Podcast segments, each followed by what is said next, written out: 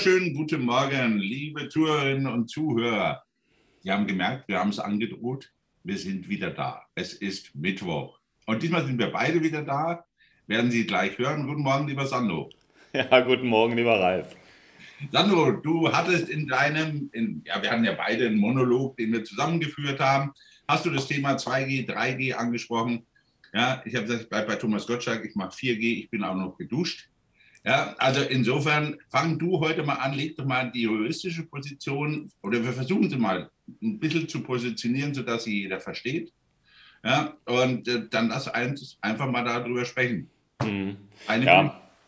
Danke dir. Also das, das eine ist, freue ich mich, dass wir beide wieder im Gespräch sind. Ähm, das ist schön, wenn wir so einen Beitrag auch äh, über, über solche einzelnen Beiträge machen, aber es ist immer toll, gemeinsam sich über die Sachen auszutauschen. Und du hast es angesprochen, ähm, Thema 3G, 2G ähm, und alles, was da so an Diskussionen ist, ähm, bringt momentan die Medienlandschaft, ähm, weil eben die Meinungen so von vielerlei Sachen geäußert werden, so, so ziemlich durcheinander, weil da alles Mögliche geäußert wird und nachher weißt du eigentlich gar nicht mehr, was äh, ist ähm, nach den Verordnungen umsetzbar, was ist äh, überhaupt nach Gesetzen umsetzbar oder was äh, ist überhaupt gegeben. Ne? Und was ich so spannend finde, und deswegen habe ich das auch ähm, gemeinsam äh, in unserer letzten Folge schon angerissen und auch in meinem arbeitsrechtlichen Podcast. Und ich bin da ja schon, bevor diese Diskussion aufkam, habe ich das Thema schon mal aufgenommen an einer anderen Stelle, weil mir, weil mir klar wurde, ähm, dass die, diese, diese Entscheidung mit dem 25.11. die pandemische Lage aufzuheben,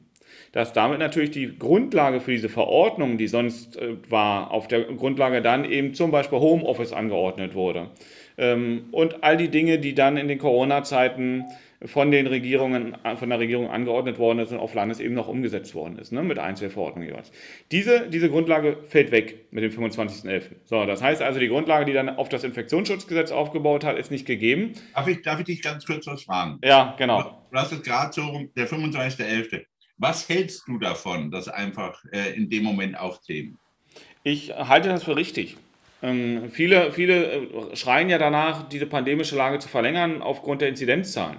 Mhm. Ähm, ich bin aber der Meinung, dass wir das nicht zwingend brauchen, weil wir das schon zu lange als Ausnahmezustand haben. Also diese, das, was wir da im Infektionsschutzgesetz haben, soll ja die Ausnahme sein, wenn wir, eine, wenn wir so, eine, so eine Lage haben, ähm, die mal kurzzeitig überbrückt werden muss. Das Problem dabei ist doch als Jurist, dass ich sage, diese klassische Gewaltenteilung, die wir in Deutschland haben, das heißt, wir sagen ganz klar, wer darf Gesetze machen ja, also aus wo werden die Gesetze initiiert und wer ist dafür zuständig zu beschließen, ist der Bundestag in der Regel, ja. ja unter Beteiligung des Bundesrates.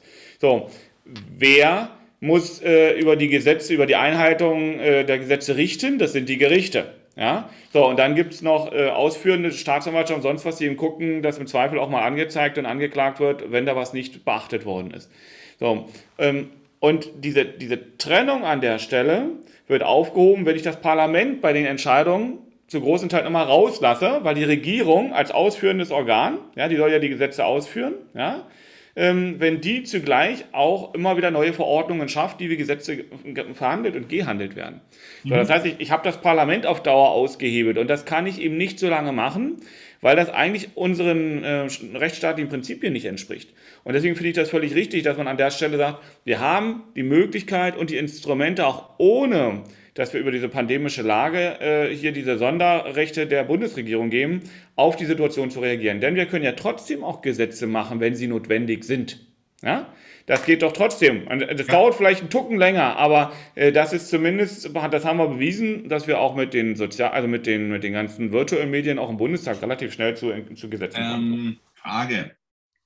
Ähm, Wäre es aber trotz alledem psychologisch nicht, mal von dem rein juristischen, über die Strecke der Regierungsbildung, ob Ampel, Gelb, Grün, Lila, wie auch immer sie kommt, oder ob sie kommt, darüber hinwegzuziehen. Ich halte das im Moment, also ich muss ganz ehrlich sagen, als Pragmatik jetzt mal nicht juristisch, war das eigentlich, wie ich das Gesetz der, der Ampel mir anschaue, habe ich gesagt, okay, jetzt haben wir getauscht, rechte Tasche, linke Tasche. Wir sind zwar juristisch okay, aber sinnvolle Veränderungen sehe ich daran überhaupt nicht. Außer dass es handlungs, handlungsmäßig schwieriger wird. Naja, ich weiß, das ist ein bisschen spitz formuliert, aber versteht, das ist das, was, was, was ich glaube, was auch viele Zuhörer bewegt. Ne? Ja, ja, ich glaube, dass, äh, und ich bin überzeugt davon, ne, ähm, dass es hier das ist, was wir in vielen Stellen ähm, der Kommunikation haben. Ja? Äh, sowohl äh, in den Unternehmen als auch hier ganz speziell der Regierung, zum Beispiel mit den Bürgern. Dass, nicht, dass, die, dass die Bürger nicht mitgenommen wird, weil es nicht erklärt wird. Ja, es wird, und das macht, das ist natürlich etwas, vielleicht hat ja auch derjenige welche, der diese Message da verbreiten musste, das klar und deutlich formuliert, nur in den Medien wird es reißerisch dargestellt, weil die Medien ein Interesse haben, letztendlich ihre Blätter zu verkaufen. Ja? So, und wenn dann groß drüber steht, pandemische Lage aufgehoben und jetzt kommt aber nicht die Erklärung, die dahinter steht, nämlich dass man sagt, ähm, wir wissen, dass trotzdem die Pandemie noch da ist und wir wissen auch, dass die Infektionszahlen bzw. die Inzidenzen hochgehen. Ähm, und insofern haben wir auch noch die Instrumente, darauf zu reagieren, weil wir haben nämlich in zwei Jahren gelernt. Wir stehen jetzt nicht da, wo wir vor zwei Jahren standen, dass wir keine Erkenntnisse hatten und deswegen erstmal so, ein, so, ein, so eine Pauschalmöglichkeit brauchten. Nee, äh, das ist doch immer das, Ralf, was wir gesagt haben. Wir müssen gucken, wir müssen dazulernen ähm, und dann können wir auch auf die Geschichten konkret reagieren. Weißt du, was mir so, so interessant dabei erscheint? Ich glaube, die Politik vermittelt eher den Zustand, dass alle gelernt haben, außer ihr. Ja, wenn, wir, wenn wir uns überlegen, wie wir den Sommer haben vorbeigehen lassen. Ja, und zu sagen, ob jetzt Entscheidung, wie geht es Konzept in den Schulen, wie geht das weiter, wie geht jenes weiter. Wir haben ja im Moment eigentlich eine relativ konzeptfreie Zeit. Mhm. Ja, ich, will, ich will ja gar nicht über Einschränkungen reden. Ja, aber, und du, du sprachst das Thema Kommunikation gerade an. Ich habe mir das alles mal versucht anzuhören. Ein Buschmann FDP und dann habe ich mir Spahn angehört. Also wenn du ohne Brass, ohne sehr entspannt dir das anhörst, habe ich die großen Fehler, also, also du versuchst Knie zu bohren, nicht empfunden. Aber du kannst es natürlich, das hast du vorhin schon schön angedeutet, du kannst es hören, wenn du es hören willst. Mhm. Ja, also diese Aufhebung der pandemischen Lage mit dem Ende von Corona gleichzusetzen, halte ich also das bei allen Politikern draußen für sehr gewagte These. Aber hat ja auch, sage ich mal, das hat im Ergebnis keiner der Politiker, die sich dafür entschieden haben, diese pandemische Lage aufzuheben, hat gesagt, Corona ist vorbei. Ja? Richtig. Deswegen, ja, also ich habe es wirklich mit Absicht, weil wir haben gesagt, wir sprechen bestimmt heute darüber reingehört und wir haben ja eigentlich im Wolf gehört. Entschuldigung, kein Wolf, mhm. sondern einen Wolf, sondern und habe gedacht, so, irgendwann muss es ja mal kommen. Und du weißt, ich bin dann gern bereit, dann zu sagen, oh, okay, das kann man falsch verstehen. Nee, das muss man falsch verstehen wollen. Ja, ja, das, das, ich sag mal, ich verstehe das auch, dass nach unterschiedlicher Berichterstattung, unterschiedlichem Empfängerhorizont, ähm, ja, man die Dinge dann auch teilweise so hört, wie man gerade emotional drauf ist. So, und wenn da steht, pandemische Lage ist vorbei, dann sagen die einen, na haben die denn eine Macke? Äh, Corona ist doch, kommt doch jetzt gerade erst wieder die vierte, fünfte, sechste Welle. Ja? Äh, wie kann man davon reden, dass das vorbei ist? Und die anderen sagen, na endlich, war ja auch überfällig, dass die mal erkennen, dass das von vornherein alles Quatsch war. Nichts dergleichen hat man gesagt. Man hat nur gesagt, die gesetzliche Grundlage ist eine andere. So, ähm, und äh, dass Juristen oftmals missverstanden werden und dass das, was man von Juristen hört, vielerlei Deutung findet, das ist das, was wir, was wir alltäglich haben. Das verstehen Juristen, aber es verstehen eben nicht die breite Masse. Äh, völlig unabhängig davon, welchen Bildungsgrad die haben, ist es manchmal auch nicht verständlich. Das Zeichen, was gesandt wurde, durch diese Form der Berichterstattung, durch diese Form, wie diese Erklärungen dann eben in die Welt gegangen sind, ist, dass, dass sich viele gedacht haben, okay, Corona ist vorbei, jetzt fällt, und das kam dann ja auch, und da tragen solche Leute wie Herr Spahn zum Beispiel mit dazu bei, der dann sagt, naja, ab dem Zeitpunkt können wir die Masken vielleicht weglassen. Äh, das in Verbindung. Das hat mit dem anderen nichts zu tun, genau. Richtig, ne? Das eine hat mit dem anderen nichts zu tun, aber da erkennst du, dass vielleicht selbst der eine oder andere Politiker nicht verstanden hat, dass äh, das nicht bedeutet, Corona ist vorbei. Äh, Sandro, ich glaube, das ist ein, ein Thema, was wir schon beide diskutieren, wo ich sagte, diese Sauberkeit und Exaktheit der Formulierung ist in Streitgesprächen so extrem wichtig. Ja, und in Ankündigungen auch, wo du wirklich diesen Sender-Empfänger-Effekt hast, weil eben viel, viel Emotion, das ist immer so, wo ich sage, das emotionale Ohr. Ne? Was will ich denn hören aus der Botschaft vom Sandro, die er mir sendet? Will ich was, mhm. Will ich jetzt, äh, wir sind gut miteinander, ich will es positiv hören? Oder will ich was hören, was, ne, das, das hat er jetzt nicht so für mich schön formuliert. Das, das ist genau die Krux, die dort kommt. Verbindung von Informationen, die absolut gefährlich sind. Das eine ist Beendung der, Pan der pandemischen Lage Und dann können wir über Maßnahmen sprechen. Und wenn ich das so trenne, ja, weil ich sage, und so aufbaue, wie du es tust, dann habe dann habe ich eine Chance, dass ich das richtig transportiere. Ja, nur, das meinte ich vorhin, wir haben trotz alledem den Sommer etwas verpennt. Denn wenn ich überlege, guck doch mal, ob jetzt diese auch Diskussion 2G, 3G, Impfpflicht in bestimmten Berufen, Abfrage des Gesundheitszustandes und und und. Da kommen teilweise utopische Ideen. Du merkst auch eines, ähm, das war eigentlich bei unseren beiden Botschaften das letzte Mal zu erkennen, obwohl wir sie getrennt gesprochen haben, dass gerade auch in der Wirtschaft man an tödlich Bewerten festhält, wo ich immer gesagt habe, der ICE auf alten Schienen, wenn du nicht die Strecke wechselst und neue Schienen willst, wird das ganz schön, wird das, bleibst, fährst du genauso weiter. Ja, also höllisch gefährlich. Ich sehe das auch bei den, bei den Wirtschaftsverbänden, ja, bei den Unternehmerverbänden, bei den, auch bei den Arbeitnehmern. Denn gestern auch hochinteressante Diskussionen von Ärzten, die sagen, für uns gibt es eigentlich keine Diskussion. In den pflegenden Berufen und Gesundheitsberufen muss die Impfpflicht eingeführt werden. Ende aus Nikolaus. Ja, ja jetzt, jetzt, jetzt lass mich mal. Ja, ja, ja lass kam aber, pass auf, pass auf, jetzt gebe ich dir noch eine Nuss rüber. Und die war ganz schön heiß. Dann saß eine Notärztin, die ich sehr schätze, beim, beim Herrn Latz und sagte, darf ich mal eine Diskussion, äh, wenn wir alle in den Pflegeberufen impfen müssen, dann müssten wir aber auch unsere Kunden impfen. Denn eigentlich, die bringen ja die Pandemie ins Krankenhaus. Wie ist es denn damit? So, und damit hast du plötzlich die Diskussion über die allgemeine Impfpflicht. Ja, jetzt hast jetzt du ganz. einfach mal so rein, ne? Ja, ja, jetzt hast du, du hast das ja schon gesagt, äh, so viele Nüsse reingeworfen. Die, die, die zu knacken, da brauche ich ja schon alleine eine Stunde, ähm, wenn ich versuche, zumindest die eine oder andere Nuss zu knacken. Deswegen muss ich mir das mal ein bisschen aussuchen. Ich gehe mal ganz zum Anfang zurück. Ähm, was wir, die in Kommunikation leben, die von Kommunikation leben, ne? also ja. ähm, die gerade eben auch an der Stelle auf bestimmte achten oder sie bewusst einsetzen. Gerade ich als Jurist, wenn ich verhandle, wenn ich Mediationsgespräche mache, wenn ich, wenn ich Vertragsgespräche mit Parteien führe, dann weiß ich doch immer, und das ist das, äh, was man beachten muss, wenn einer in Emotion ist, wenn also einer völlig aufgebracht ist, ja, wenn der wütend ist oder was auch immer, dann ist er nicht mehr in der Lage, die Tatsachen zu hören, die ich darstelle.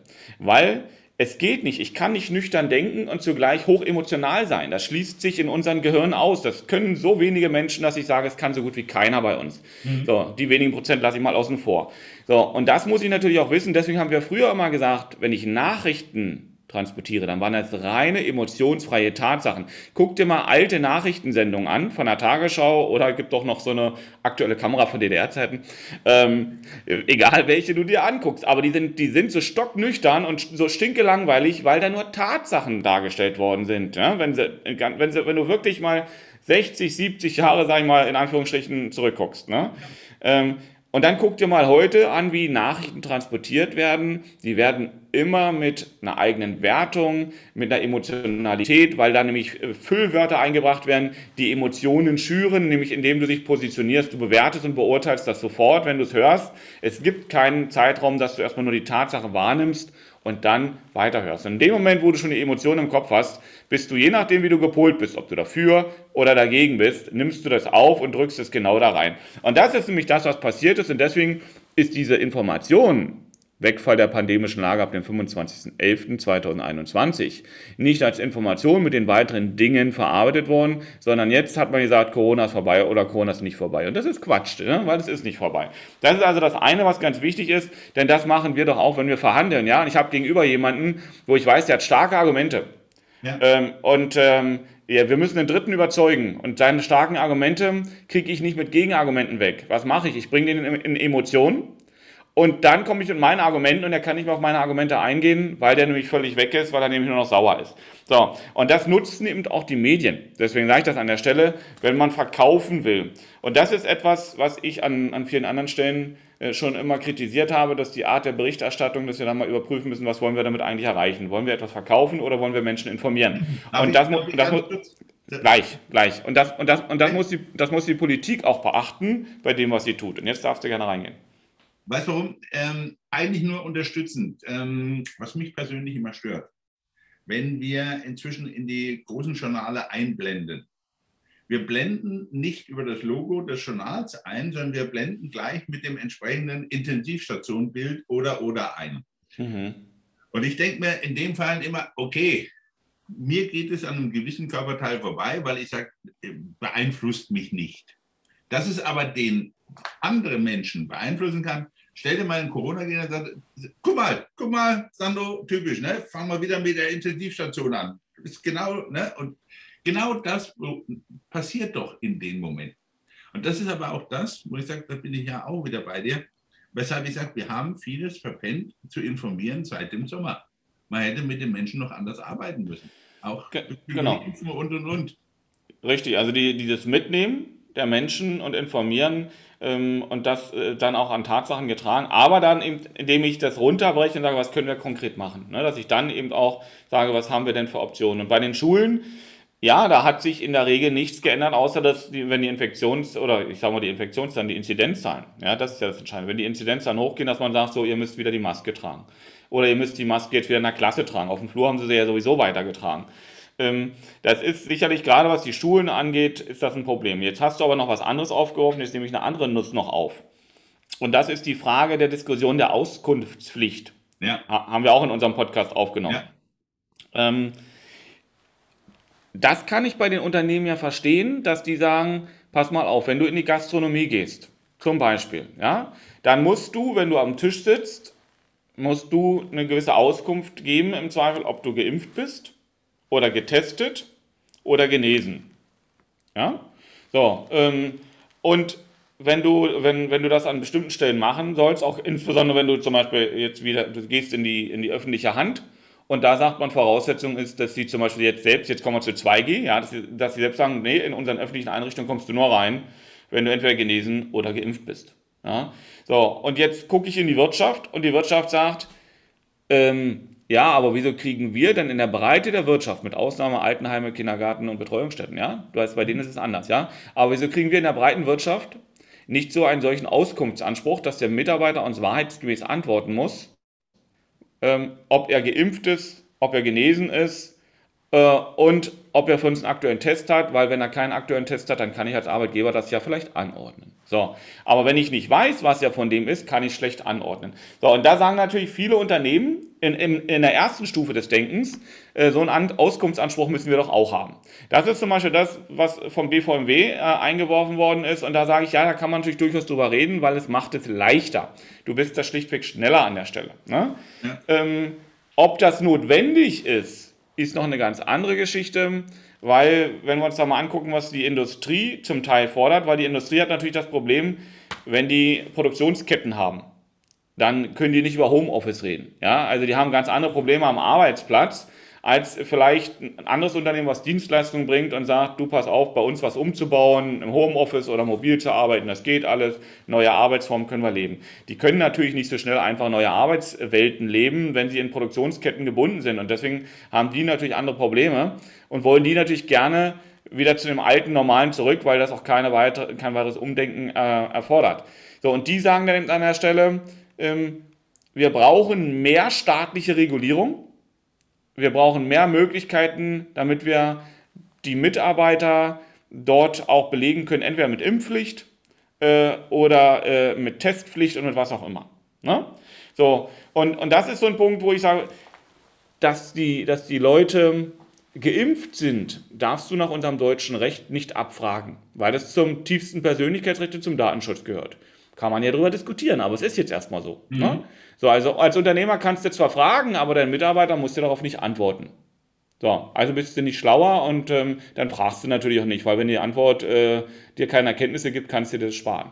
So, und wenn du das nicht erfragen darfst, dann kannst du natürlich schlecht eine Planung machen, wenn du zum Beispiel äh, Publikumsverkehr hast und sagst, ich muss ja gucken, wer kann hier wen anstecken oder wer kann woran erkranken. Und das ist, das ist etwas, äh, wo, wo, wo darüber diskutiert wird, nur in jedem Einzelfall, und das ist das, wo wir auch immer gesagt haben, diese Gefährdungsbeurteilung, die jedes Unternehmen doch so oder so machen muss, da ist sie verpflichtet zu, das zu machen.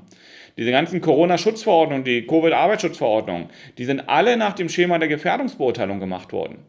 So, und das heißt, das, was der Staat im Groben gemacht hat, zu gucken, wo ist welche Gefahr und mit welchen verhältnismäßigen Mitteln reagiere ich darauf.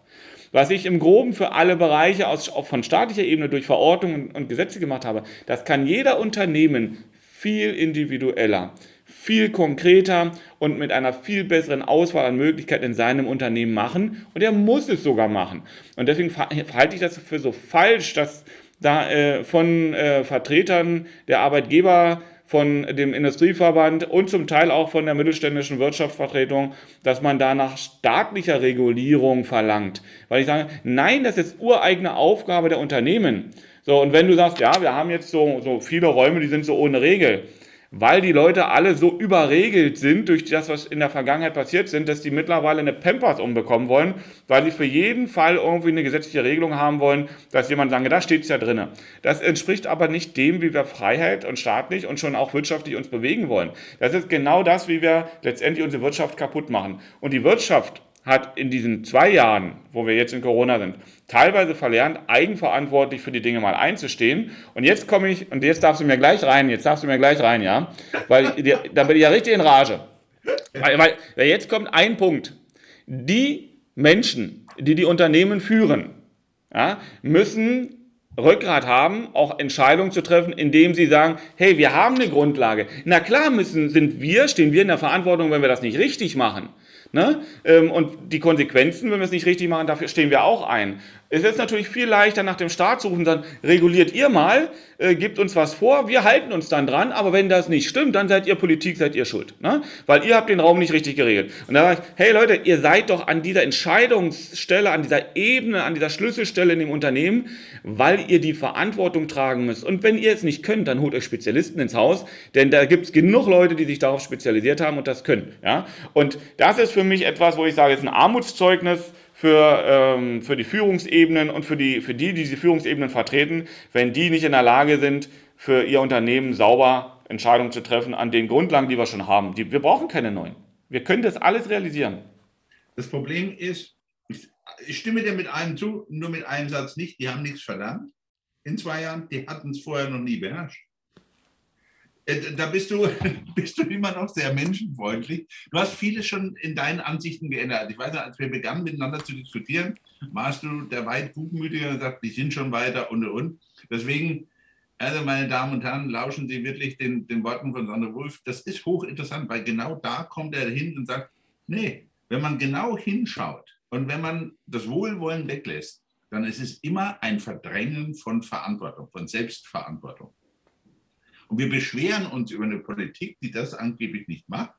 Ja, wenn du entsinnst, wir haben damals schon gesagt, warum machen Landräte denn das nicht? Es war, die hatten ja auch die Chance. Es ist ja bis jetzt immer noch Länderebene und es ist Unternehmenebene. Sandro, denk doch dran, wie wir uns am Chiemsee getroffen haben. Wir hatten ein Hygienekonzept, das konnte jeder nachvollziehen. Wir haben das durchgezogen. Äh, ich werde nicht gewusst, nach wem ich rufen soll. Deswegen habe ich eine Organisation, deswegen regeln wir das. Wir haben da beide drauf geschaut, Haken dran und ab geht die Post. So, und genau das kannst du doch für alles regeln. Ja, nur, ich habe gesagt, andererseits gebe ich eines zu, diese Diskussion, die wir ja im Moment auch, auch in der Wirtschaft haben. Ja, wir, wir, sind ja jetzt geimpft. Ja, genesen, geimpft, wie auch immer. Äh, ich, ich sage jetzt inzwischen wirklich suffisant oft, warum machen wir solche Eiertänze, um irgendwelche ja, Gewissensprobleme, die sich in gewisse Probleme auswachsen. Denn wenn ich mir, sagen wir im Moment, diese ganze 2, 2G, 3G Rumgeeire anschaue, dann kommt mir der Kaffee hoch. Und zwar aus einem einzigen Grunde. Wenn all diese Menschen wirklich überzeugte Impfgegner wären, warum rennen sie dann, sobald ich 2G anordne, wie die Lemminge zum Impfen? Wo ist denn dann das Gewissen? Ja, ich, ich glaube, dass du auch mit diesem Misstrauen von 2G ähm, das Gros der Menschen nicht überzeugst, sich impfen zu lassen. Das ist etwas, das haben wir vor, glaube ich, zwei oder drei Folgen voraus, haben wir mal darüber gesprochen. Es gibt ja statistische Erhebungen, was Vertrauen in die Leute mhm. bewirkt. Ne? Wenn die Leute eine eigene Entscheidung treffen, dann lassen sich mehr impfen, ähm, wenn du nämlich erklärst, wieso, weshalb, warum. Und wenn es auch Argumente, sprich Tatsachen gibt, die wirklich dafür sprechen. So, und jetzt sind wir auch da, wenn die, du hast das gesagt, Unternehmen rufen nach 3G. Äh, sprich nach staatlicher Regulierung und sagen, ja, wir müssen, wir brauchen Anordnungen für 3G. Dann sage ich, Leute, Äh, was für ein Bullshit. Habt ihr mal vielleicht mit euren Juristen gesprochen? Ihr selber könnt doch Konzepte machen. Jeder kann doch in seinem Unternehmen, wenn das da notwendig ist, dann kann der da 3G anordnen. Ja? Dann kann er eine Testpflicht anordnen. Das Einzige, worüber wir dann wieder diskutieren, ist, ja, wer trägt die Kosten für diese PTR-Test oder für welche Art von Testen. Darüber diskutieren wir wieder. Ne, weil wir dann sagen, der Unternehmer sagt, ja, ich bin ja bis zum 25.11. bin ich verpflichtet, zweimal die Woche einen Test dem Mitarbeiter zur Verfügung zu stellen, wenn der möchte. Ich kann ihn nicht zwingen, nur wenn er möchte. Ja? So, so ist, die, so ist zumindest die Covid-Regelung.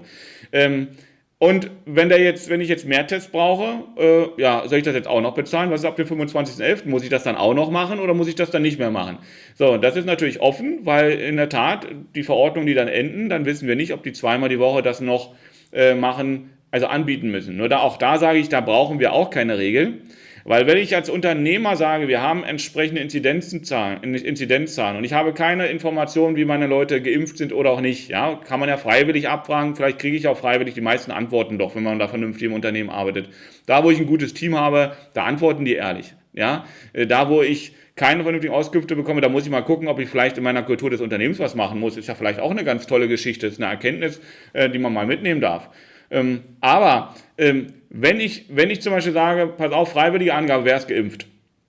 Und dann sagen welche, die sind geimpft. So. Dann äh, sage ich, wer ist genesen? So. Und dann sage ich, okay, äh, alle anderen, gehe ich davon aus, müssen wir testen. Ja, wenn wir eine entsprechende Gefährdung haben. So, und die kann ich auch selber als Unternehmer an Inzidenzzahlen festmachen, die kann ich dann an Publikumsverkehr festmachen und so weiter und so fort. Die kann ich an Raumgrößen festmachen, wo ich sage, wie viele Leute sind da drin, wie viele äh, Infektionsmöglichkeiten rein hypothetisch.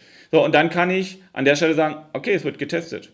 Und dann muss ich als Unternehmer im Zweifel eben die, die, diese, diese Tests bezahlen. Und das ist etwas, was natürlich eine immense wirtschaftliche Last ist. Ich habe das letztens in einem Unternehmen durchgerechnet, da hatten wir 1000 Mitarbeiter und die haben gesagt, naja, wenn wir das jetzt bei 1000 Mitarbeitern machen, ein Test kostet 40 Euro ähm, und wir müssen da dreimal die Woche testen, ja, da kannst du durchrechnen, da kommt natürlich ein, ein, ein richtiger Betrag zusammen. Ja? Und da muss man natürlich sagen, okay, rufe ich jetzt nach dem Start? In gewisser Art und Weise muss man darüber diskutieren, weil man sagt, pass mal auf, wenn diese Pandemie diese Vorgaben macht, wenn wir diese Sicherheit bringen müssen, ja auch für unsere Kunden und für die Bevölkerung, dann muss das vielleicht steuerlich berücksichtigt werden. Ja? Ich habe die Ausgabe vielleicht beim Unternehmen, aber ich kann natürlich eine gewisse Pufferung von staatlicher Seite über unterschiedliche Instrumente machen. Ähm, dass der Staat vielleicht im Vorfeld das Geld nicht rauskegelt, ist eine andere Geschichte. Aber weißt du, das sind so Dinge, da sage ich ja, da kann man drüber reden, weil diese Verpflichtung trifft normalerweise den Unternehmer, denn der Unternehmer muss gucken, wenn er ein Konzept macht und er sagt zur Einbringung der Arbeitskraft und dafür, dass wir unsere Arbeitsleistungen im Unternehmen dann auch für den Kunden erbringen müssen, muss ich als Unternehmer auch dafür Sorge tragen, dass die Mittel, die wir brauchen, dass ich die zur Verfügung stelle und bezahle. Wenn dazu Tests gehören, ja, dann bin ich da als Unternehmer vielleicht erstmal drin. So, und jetzt muss ich gucken als Unternehmer, wie kriege ich diese Beträge an anderer Stelle wieder eingepreist oder wie kriege ich sie letztendlich äh, an anderer Stelle über, und da kann der Staat zum Beispiel dann äh, Modelle schaffen, wieder zurück. Das ist sinnbringend. Aber ich brauche nicht sagen, lieber Staat, du musst eine gesetzliche Regelung machen, dass in allen Unternehmen die Mitarbeiter nur noch arbeiten dürfen unter 3G-Regeln. Ja, halte ich für problematisch. Aber werden wir, Sandro, nicht früher oder später die allgemeine Impfpflicht diskutieren? Natürlich werden wir sie diskutieren. Ähm, und du weißt, dass ich ein Gegner davon bin, äh, den Menschen das aufzugeben äh, mit einer Impfpflicht. Ähm, das hat nichts damit zu tun, dass äh, ich für oder gegen Corona bin. Völlig egal, Corona ist da, egal wofür oder wogegen ich bin, ja. Das spielt gar keine Rolle. Ich bin nur der Meinung, jetzt nehmen wir das mal mit diesem, dieser Diskussion, Impfpflicht für die Mitarbeiter, die im Krankenhaus arbeiten. Ja? Ähm, ist ja ein berechtigtes Thema, wenn man sich reine Zahlenwerte anguckt. So, jetzt muss man sagen, ein Arzt, der sich zum Beispiel nicht impfen lassen möchte, der kriegt dann ein Berufsverbot. Wenn ich, wenn ich sage, nur 2G, genesen oder geimpft, ja? dann sage ich, du bist nicht geimpft, du bist nicht genesen, testen geht nicht mehr, ähm, dann sage ich, du darfst nicht mehr als Arzt arbeiten. Das ist ein Berufsverbot. Ja, Artikel 12 Grundgesetz sagt, das ist eines äh, der Rechte der Menschen, die mit am höchsten geschützt sind. Das ist eines der höchsten Güter. Und bevor du das in dieser Form einschränken darfst, muss schon enorm was passieren. So, und ähm, das heißt, da macht man so eine Abwägung, das will ich juristisch gar nicht reingehen, weil es dann zu tief ist. Nur ich will sagen, das, was wir momentan an Zahlenwerten haben, dass wir sagen, wie viel sind geimpft, wie hoch ist die Qua, der Infektion, ähm, äh, beziehungsweise auch, dass sich Leute anstecken können. Wie hoch ist die Gefahr, dass Intensivstationen damit belastet werden und damit auch schwere körperliche oder tatsächliche Gesundheitsschäden entstehen, äh, ob nun beim Patienten, ob nun bei dem Pflegepersonal oder bei Dritten. Ja? Das musst du abwägen. Und dann muss ich dir ganz ehrlich sagen, guck doch mal hin. Ähm, alleine eine Inzidenz ist jetzt keine Aussagekraft dafür, dass ich jemanden einer Impfpflicht aufgeben muss. Ähm, wenn Inzidenz nicht, Sandro. Nur, ich habe gesagt, wir verkacken es natürlich noch mehr, ich sage es mal ganz erlaubt, mit unserem Pflegepersonal. Ja. Diese ganze Haufen von nicht. Sandro, ich muss dir ganz ehrlich sagen, ich weiß nicht. Ich habe gesagt, ich, ich teile deine Meinung in vielen Fällen, ja, wo ich sage, ich will eigentlich diese Impfpflicht nicht. Ich sehe aber natürlich auch die wenige Hirnschmalzaktivität bei viel, weil ich einfach sage, es war, ich habe nichts gegen Überzeugung. Das ist extrem wichtig. Und wenn jemand überzeugt ist, das nicht zu tun, dann muss er den sauren Apfel mit, mit testen und und. Alles klar. Aber was, was mich so aufregt, und das ist so typisch deutsch, äh, wir sind dagegen, wir sind dagegen, ach, jetzt wird es eng, ach, da sind wir doch dafür.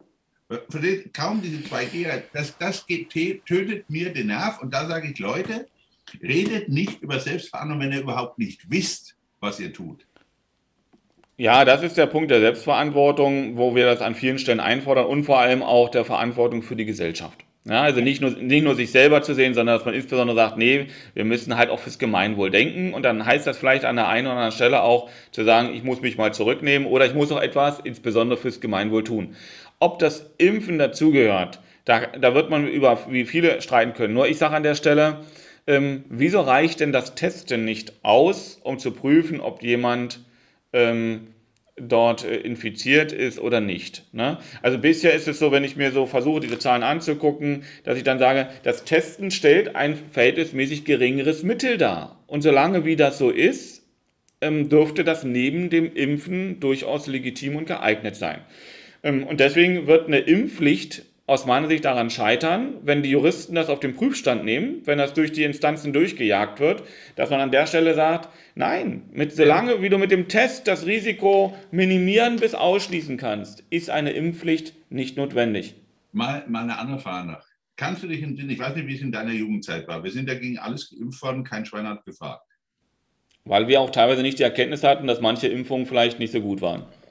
Ja, ich habe gesagt, gut, dem einen oder anderen hätte es ja vielleicht mit Eiweiß geholfen, damit sich Hirn bildet. Ne? Das wäre wär eine Möglichkeit. Ja, zu viel, Eiweiß, zu viel Eiweiß ist aber auch nicht gut in der Birne. Leider. Lass, wirklich das, das mal runterzubringen. Weil wir, wir haben wirklich im Moment eine Situation, wo ich sage, intensiv sehe ich sehr. Ich habe gestern mit äh, meiner Tochter darüber gesprochen, kennst du ja. Ich habe mir die Zahlen der Kollegen in Berlin da oben angehört. Ähm, ich habe mir mh, hm, die Kontakte Uniklinik Essen, wir sind ja noch da. Ich kenne die Aussagen hier. Wir haben Hof zum Beispiel keine Intensivbetten mehr. Wir karren im Moment die Herzinfarktpatienten durch die Gegend und hoffen, dass wir irgendwas finden.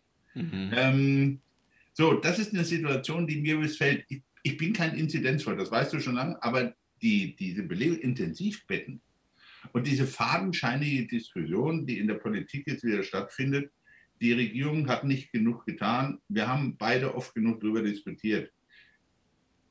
Pflegepersonal kannst du nicht schnitzen, dass wir dahin laufen in immer mehr Engpässe. Ja? Aber ich gesagt, wenn du eins überlegst, machen wir den Fächer mal ruhig auf. Ne? Zuwanderung wurde geblockt. Das soll man nicht. Äh, wir können selber entwickeln. Ich weiß nicht, woher wir das entwickeln sollen. Weil wir beide sind doch, äh, das wissen wir beide Pfarrerstöchter doch. Äh, es sind so viele Stellen frei, die wir alle besetzen müssten. Ja, mit welchen Leuten denn? Ja?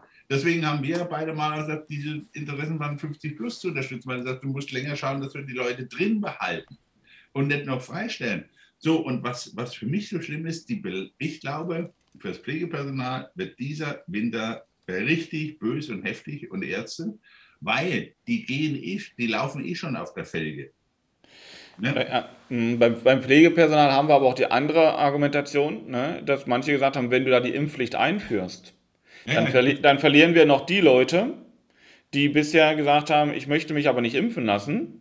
Ne? Egal aus welchen Gründen. Also ich bin kein, kein Impfgegner und ich kann das an der Stelle sagen, ich selber bin auch geimpft. Ähm, aber dennoch diskutiere ich darüber, dass das jeder frei entscheiden soll. Ne? Aber, aber, aber jetzt ist das so, die Leute, die dann sagen, nee, ich will mich nicht impfen lassen, die kannst du natürlich da nicht arbeiten lassen. So, dann fallen die raus. Jetzt aber ist die Frage. Auf, äh, Sandro, jetzt pass auf, jetzt machen wir es mal ganz bösartig.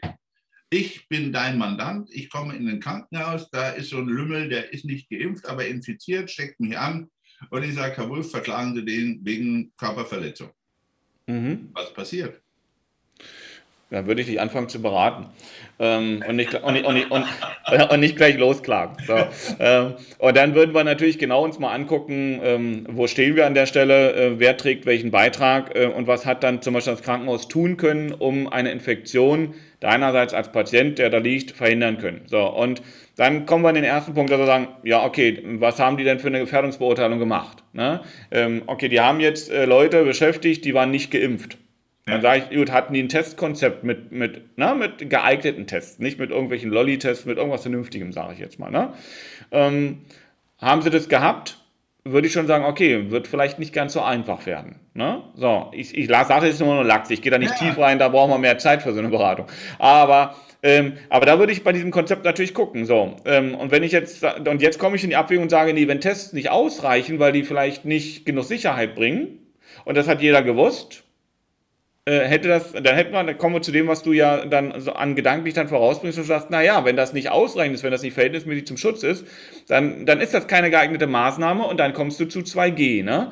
Ja, ja ne? Dann diskutieren wir darüber. Nur ich will da, äh, da blenden wir eins aus. Meine Erkenntnisse, meine, also das, was ich von der Wissenschaft dazu gehört habe, ist, welche Viruslast trägt ein geimpfter Mensch der hat ja auch, also auch ein geimpfter Mensch kann nach meiner Erkenntnis noch andere Menschen anstecken. Es ist also, ja, es ist also nicht so, er hat, ist weniger ansteckend, ganz klar. Ähm, aber es ist nach wie, nach wie vor so, dass auch er anstecken kann. So, das heißt also, du hast auch keine hundertprozentige Sicherheit, dass jemand, der geimpft ist, nicht mehr jemand anders anstecken Jetzt könnte. Jetzt kommt aber wieder der Jurist durch. Da habe ich gesagt, Vorsicht. Ähm, da muss ich dir ganz, na pass auf, da muss ich ganz ehrlich sagen, äh, dann habe ich doch lieber die Reduktion der Gefahr, als die volle Gefahr zu nehmen. Das ist doch das Problem. Also, das ist ja, was du gerade sagst, ist so, als wenn ich den Sicherheitsgurt löse, wenn ich sehe, ich sehe vorne schon den Rambock, damit es auch richtig wehtut. Ja? Ich habe ja manchmal bei den Leuten eher das Gefühl, das ist wie beim Autofahren. Die meisten fangen inzwischen jetzt schon das Saufen morgens an, damit sie abends Auto fahren können. Das ist so ist es mit der Impfung. Entschuldigung. Wenn, wenn man das mal, ich, du kennst mich inzwischen, das ist so, ja, aber die Bilder passen für mich. Es ist volles Bewusstsein, ja, dass ich eine Gefährdung angehe. Also warum schnalle ich mich überhaupt noch an? Wozu habe ich eine Kopfschütze? Ist shit egal. Baller ich glaube mal rein, juhu. Mm, ja, das kann man, kann man überspitzt äh, vielleicht jetzt so machen und überzeichnete Bilder sind ja immer schön deutlich. Ähm, natürlich ist der, der ungeimpft ist, hat er eine höhere äh, oder kann der rein theoretisch äh, eine höhere Last an ähm, an entsprechenden Covid-Viren äh, haben und kann damit natürlich dann auch entsprechend eher jemand anstecken. Ja? Weil, weil äh, da, soweit ich das verstanden habe, ich bin ja Jurist und nicht Mediziner, aber soweit ich das verstanden habe, kommt es ja auf die Virenlast an, die du mit dir trägst. Und damit ist die Gefahr, dass du dich anstecken könntest. Und, das ist das, diese höhere Gefahr, die davon ausgeht, wenn jemand eben nicht geimpft ist. So, ähm, aber ich glaube, man muss auch mal Entscheidungen korrigieren äh, können an einer anderen Stelle. Wir haben auch mal über dieses Thema diskutiert, müssen diese Tests bezahlt werden. Und da war ich ein Verfechter und habe gesagt, ja, die müssen bezahlt werden, weil die Gemeinschaft kann nicht belastet werden ähm, mit, mit solchen Tests. Wenn sich die Leute nicht impfen lassen wollen, äh, dann ist es ihre freie Entscheidung. Äh, aber wenn das notwendig ist, dass wir diese Tests brauchen, müssen sie im Zweifel selber bezahlen. Ähm, und jetzt ist natürlich auch bei, bei, bei diesen ganzen Diskussionen, habe ich dann auch nochmal über, darüber nachgedacht und gesagt, naja, wir haben ja gesagt, gerade zum Schutz des Gemeinwohls sollen die selber zahlen. Wenn die sich jetzt aber nicht mehr testen lassen, weil sie das Geld dafür nicht haben oder es äh, nicht dafür ausgeben wollen äh, und trotzdem sich aber draußen äh, normal bewegen und das jetzt nicht durch den Arbeitgeber wieder aufgefangen werden kann oder soll, ähm, dann haben wir natürlich in der Tat das Problem, dass wir das Gemeinwohl damit nicht schützen, sondern vielleicht dem Gemeinwohl einen Schaden zufügen, wenn wir jetzt nicht doch wieder sagen, ähm, eine bestimmte Anzahl von Tests, und auch hier könnte man sagen, zwei pro Woche zum Beispiel, ja, sollten dann vielleicht wieder getragen werden. Das ist, denke ich, da muss man nochmal ein Stück weit zurückgehen und sagen, mit dem, was wir jetzt wieder an neuen Erkenntnissen haben, sollte man die Entscheidung nochmal überdenken. Vor allem, es, es wird ja schon ein bisschen zu suffisant und bitterbös. Und den Part spiele ich heute mal, wo ich sage, wenn ich überlege, wir werden die Testung schon brauchen, um überhaupt 2G- und 3G-Überlegungen überhaupt durchzubringen. Ja, weil sonst funktioniert das Ganze ja nicht. Und meine sehr verehrten Damen und Herren, ich mache heute mal hier einen Punkt, Sando, weil ich habe gerade auf unsere Uhr geguckt. Aber wir werden es nächstes Mal weiter diskutieren. Und meine Damen und Herren, äh, ich hoffe, Sie haben heute ein bisschen gut gelauscht. Das, was wir beide heute diskutieren, ist nicht immer unbedingt unsere Meinung, aber das ist das, was man durchdiskutieren muss, um dann zu Entschlüssen zu kommen. Und wenn ich ehrlich bin, und ich denke, Sandro, du siehst es genauso, diese Diskussion haben mir bei Politikern in der Wirtschaft schon lange gefehlt, weil genau darüber sieht man, was gibt es an Möglichkeiten, wie ist das Ganze aufgebaut und wo sind kritische Punkte, über die man sich bewusst sein muss. Ja, es nützt nichts, darüber zu schmieren und drüber zu hobeln und zu sagen, wird schon irgendwie klappen.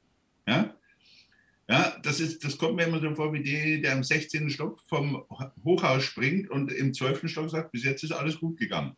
Ja, mhm. also, oder? Dann gebe ich dir heute Schlusswort, lieber Sandro. Ja, also ich, wir sind in der Diskussion oftmals unterschiedlicher Meinung. Wir sind aber an einem Punkt einer Meinung, dass man gerade, äh, und das ist das Thema unseres Podcasts, ja, Wechselspiel der Kommunikation, dass es so unglaublich wichtig ist, in den Austausch zu gehen und ähm, auch dann wirklich äh, versuchen, emotionsfrei äh, Tatsachen zugrunde zu legen, aber emotional dann die Meinung einzubringen. Diese Trennung ist nicht ganz einfach, aber die ist die Kunst der Kommunikation aus meiner Sicht. Und das ist etwas, was wir weiter leben werden, was wir, äh, wo, wo, wo wir die Leute, wo wir die Hörer auch mit inspirieren wollen, äh, auch mit uns zu diskutieren. Wir freuen uns wie immer auch auf eure Kommentare, wie auch in der Vergangenheit. Und dann hören wir uns nächste Woche wieder. Und mit selben Eifer und bleiben Sie uns alle gewogen und bleiben Sie vor allem gesund. Bis dahin. Bis dahin. Ciao, ciao. ciao.